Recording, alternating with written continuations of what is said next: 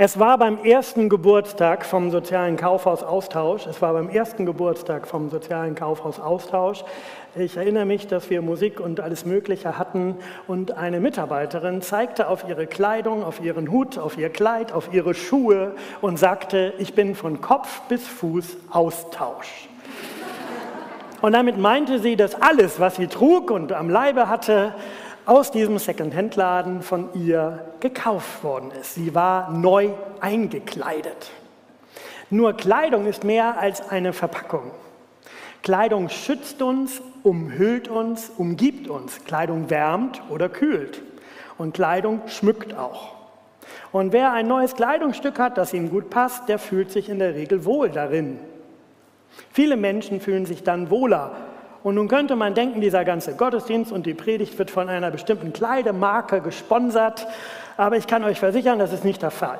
Sondern ich spreche heute über Kleidung, weil ich entdeckt habe, dass Gott neue Kleidung verschenkt. Ein Prophet hat dazu ein Lied angestimmt. Wahrscheinlich klang das so ähnlich wie das schöne Lied über Austausch, das wir schon gehört haben. Die Melodie ist nicht überliefert, aber im Prophetenbuch Jesaja finden wir ein fröhliches Lied von einem, der glücklich ist, dass er neue Kleidung hat. Jesaja 61, Vers 10. Ich will mich freuen über den Herrn, aus vollem Herzen will ich jubeln über meinen Gott, denn er umgibt mich mit seiner Hilfe wie mit einem Kleid. Er hüllt mich in seine Gerechtigkeit wie in einen Mantel. Ich freue mich wie ein Bräutigam, der seinen Kopfschmuck trägt. Ich bin fröhlich wie eine Braut, die sich für die Hochzeit schmückt. Und dieses fröhliche Bibelwort des Propheten überrascht. Denn bevor er dieses Lied anstimmt, schlägt er ganz andere Töne an. Die Situation war auch anders. Der Prophet klagt über finstere Zeiten über zerstörte Wohnstätten, über Trümmerstädte, über Gegenden, die wir heute nur aus Kriegsberichten kennen. Der Prophet spricht über Arme, über gebrochene Herzen. Er spricht über Gefangene und Trauernde. Denn die ganze Bandbreite an Emotionen hat Platz im Gottesdienst, im damaligen Tempel, im alten Israel und soll auch in unseren Gottesdiensten Raum haben. Und gerade an Geburtstagen ist ja so ein Bilanzmoment. Mir geht es so bei Geburtstagen, dass man überlegt, was war im letzten Jahr auch schwer oder vielleicht sogar im bisherigen Leben und was war auch schön und leicht. Aber die Bibel und das Gottvertrauen, die bleiben nicht bei dieser Dunkelheit stehen, bei dieser Finsternis, bei dieser Angst und auch bei der Verzweiflung, sondern plötzlich kann der Beter eine andere Tonart anstimmen. Ich will mich freuen. Aus vollem Herzen will ich jubeln. Ich freue mich wie ein Bräutigam. Ich bin fröhlich wie eine Braut. Diese Freude übersteigt ja das normale Maß und auch über das Maß, das man an Freude hat, wenn man ein neues Kleidungsstück findet. Diese Freude ist eine Freude an Gott, der wirklich ins Leben eingreift, der hilft. Und das ist darin auch schon verborgen, eine Freude an Jesus Christus. Und der Prophet will begreifen, dass er über eine überschwängliche, durchtragende Freude redet. Und deshalb vergleicht er seine Freude mit der Freude an einer Hochzeit und dem Kopfschmuck eines Bräutigams und einer Braut. Ganz gendergerecht für beide Geschlechter. Und in der damaligen Zeit der Antike war das noch etwas altmodischer.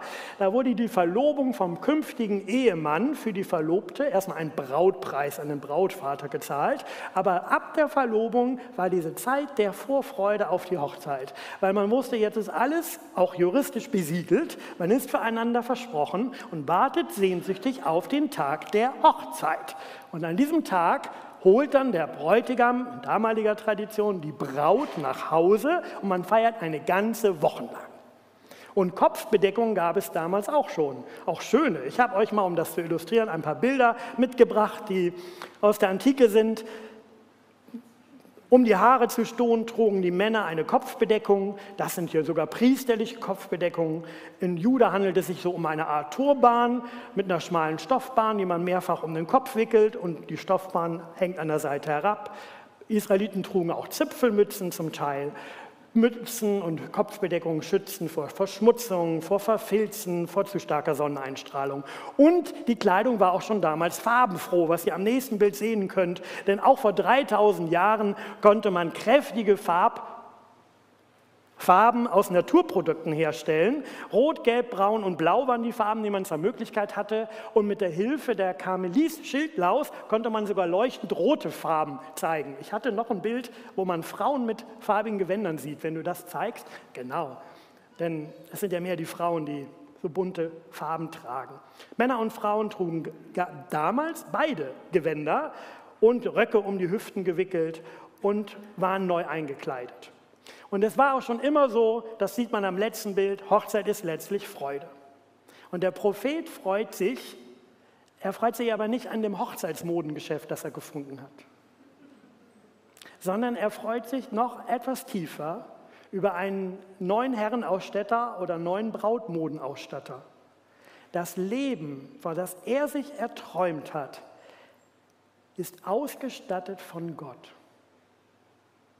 Denn er sagt, Gott umgibt mich mit seiner Hilfe wie ein Kleid.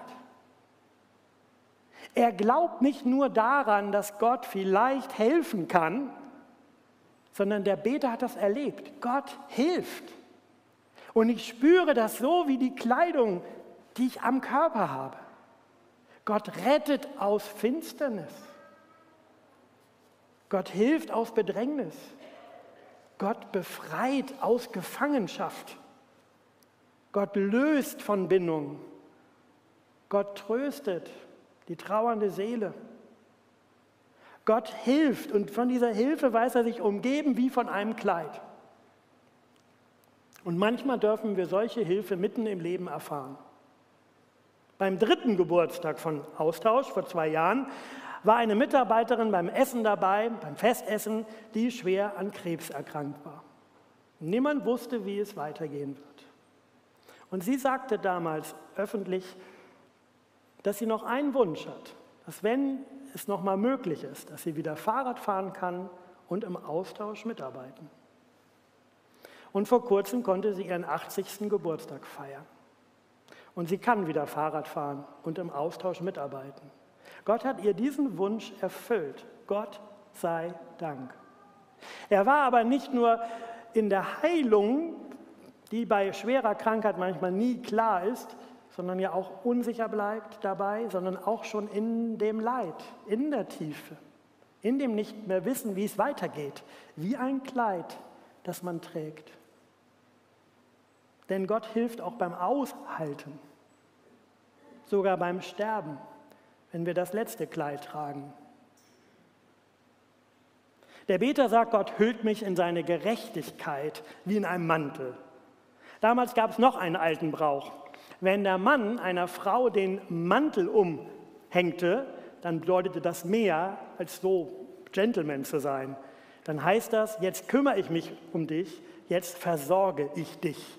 Und das war im traditionellen Rollenbild die Aufgabe des Ehemanns. So geschieht es für Bibelkenner zum Beispiel zwischen Boas und Ruth. Ruth ist eine fremde Frau im Ausland, die nach jemandem sucht, der sie aus ihrer Misere erlöst. Und sie trifft auf Boas und fordert ihn auf, wirf deinen Mantel um mich, denn du bist mein Löser. Ruth 3, Vers 9. Und tatsächlich steht ja hier mehr, als was zwischen Menschen an Hilfe geschehen kann. Hier steht, Gott bietet jedem von uns seinen Mantel an, ein Mantel der Gerechtigkeit. Gott will Gerechtigkeit für alle Menschen, für alle Völker. Und der Prophet Jesaja, den lässt er das ganz klar sagen in Kapitel 61, aus dem unser Vers steht, in Vers 8.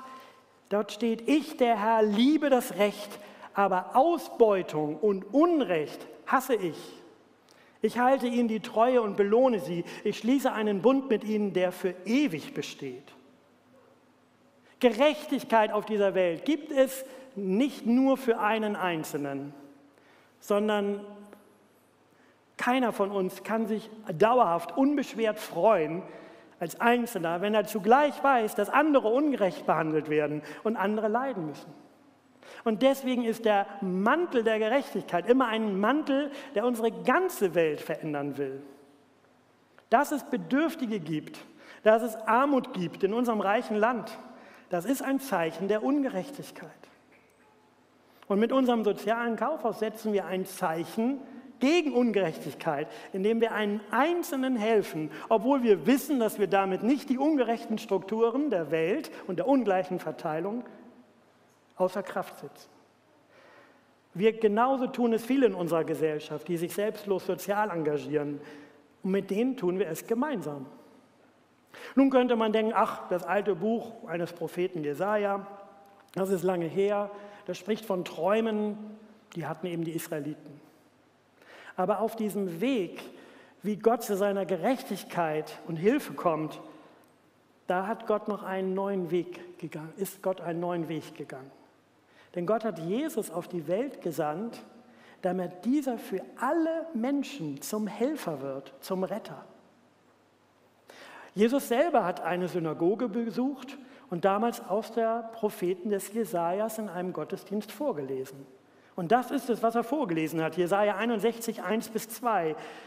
Er hat mich gesandt, den Armen gute Nachricht zu bringen und gebrochene Herzen zu heilen. Den Gefangenen soll ich zurufen, dass sie frei sind und ihre Fesseln gelöst werden. Er hat mich gesandt, ein Jahr auszurufen, in dem der Herr Freiheit schenkt. Und Jesus hat weiter vorgelesen und dann hat er gesagt, heute ist dieses Wort der Schrift erfüllt. Und er hat damit schon seine damaligen Zuhörer darauf verwiesen, dass er es ist, der diese neue Gerechtigkeit verkörpert und sie schaffen will. Denn Jesus ist derjenige, der ein neues Kleid reicht der Gerechtigkeit. Er will jeden Menschen in seine Gerechtigkeit hüllen. Wie geht das? Es geht nämlich nicht im Leben darum, dass du denkst, ich schaffe es alles im Leben richtig zu machen. Ich schaffe es jetzt gerecht zu sein, in jeder Hinsicht ökologisch und fair und sozial zu leben. Denn wer ehrlich ist zu sich selbst, der merkt schnell, dass wir alle daran scheitern. Und wir scheitern daran, jedem gerecht zu werden. Und wir scheitern auch darauf, weil auch die weltweiten Strukturen, von denen wir als reiches Land profitieren, ungerecht sind. Zunächst will Jesus seine Gerechtigkeit schenken, eine fremde Gerechtigkeit, wie der Bräutigam seiner Braut bei der Hochzeit damals sie nach Hause holt, will Gott mit jedem Menschen erstmal eine persönliche Beziehung eingehen. Und er will jeden Menschen in sein Vaterhaus holen, zurückholen und sagen, du bist ewig verbunden mit mir. In dieser Gemeinschaft möchte ich mit dir leben. Und diese Gedanken machen schon Jesaja fröhlich, dass er von einer ewigen Bund mit Gott weiß. So froh wie nur ein Bräutigam oder ein Braut bei einer Hochzeit fröhlich sind. Unbeschwert fröhlich, frei, umgeben von Hilfe, eingehüllt von Gerechtigkeit. Also wer sich auf Gott einlässt, wer Gott vertraut, da ist etwas wie bei einer Hochzeit. Da wartet auf dich ein Leben mit Hilfe, mit Gerechtigkeit, und mit einer übernatürlichen Freude. Und nun habe ich mir überlegt, wie kann ich, außer dass ich vielleicht fröhlich spreche, noch anschaulicher machen, von welcher Freude spricht eigentlich Gott? Wie können wir das eigentlich erleben, dass Gott uns neu einkleidet in diesem Gottesdienst? Und deswegen warten im Hintergrund jetzt schon einige Mitarbeiter, um uns mit einer kleinen Modenschau zu überraschen. Begrüßt mit mir mit einem warmen Applaus die erste Person, die neu eingekleidet ist.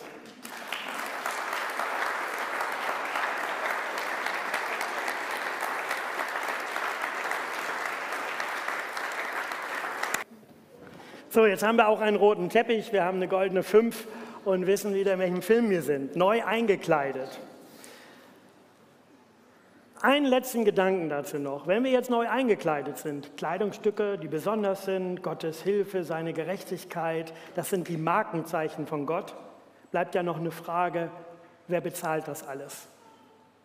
Und eingeladen habe ich zu dieser Predigt mit dem Titel Neu eingekleidet und nicht bezahlt. Warum eigentlich?